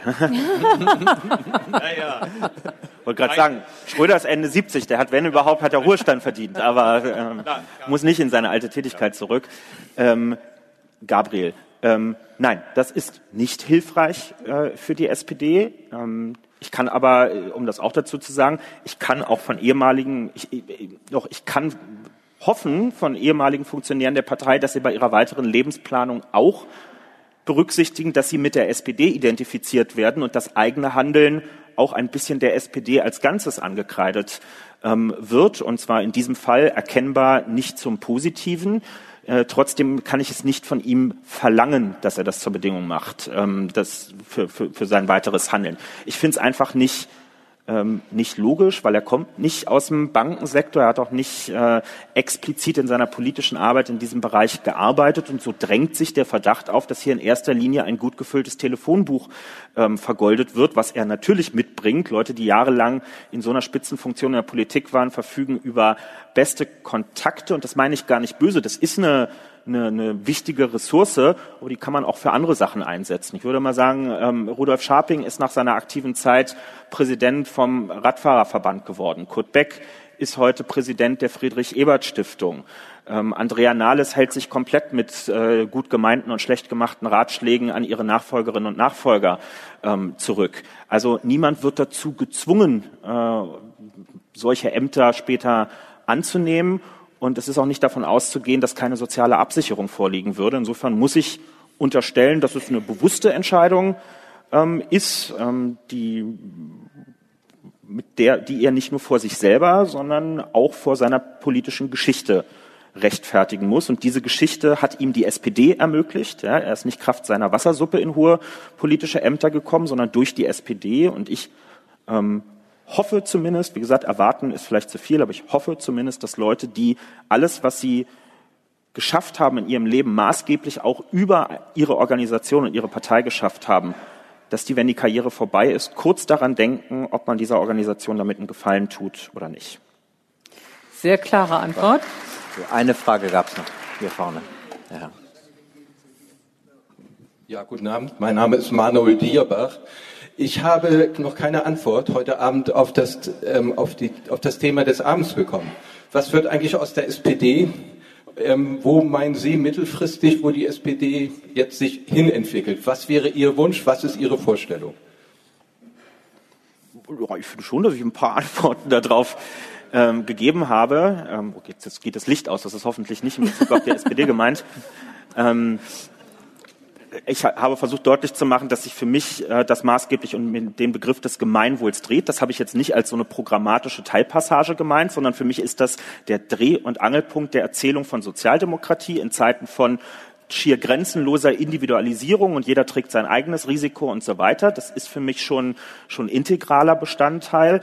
Und um vielleicht jetzt noch eine, eine strategische Komponente hinzuzufügen, offensichtlich kann man das nur sehr bedingt im Bündnis mit anderen Parteien durchsetzen, die aus dem anderen politischen Lager kommen. Denn gerade entgegen dem Gefühl, was sich über die vielen großen Koalitionen eingestellt hat, dass Union und SPD gar nicht unterscheidbar sind, erlebe ich im Alltag und bei dem, wie vieles knirscht im Regierungshandeln, bei der Grundrente, bei den Steuerfragen und so weiter, zwei Parteien, die mit großer Sehnsucht danach sich, sich sehnen, wieder ihre Unterschiedlichkeit, die, die da ist, zeigen zu können. Das setzt aber voraus, dass wir bereit sind, andere politische Bündnisse einzugehen. Nicht von Mitte-Links mit Mitte-Rechts-Parteien, sondern dass es bei der nächsten Bundestagswahl darum gehen muss, hat die linke Mitte eine Mehrheit oder hat die rechte Mitte eine Mehrheit, ähm, dass es ein Richtungswahlkampf wird, dass es auch klare Ansagen vor, mit wem man bevorzugt zusammenarbeiten möchte. Und da mache ich ja keinen Hehl draus.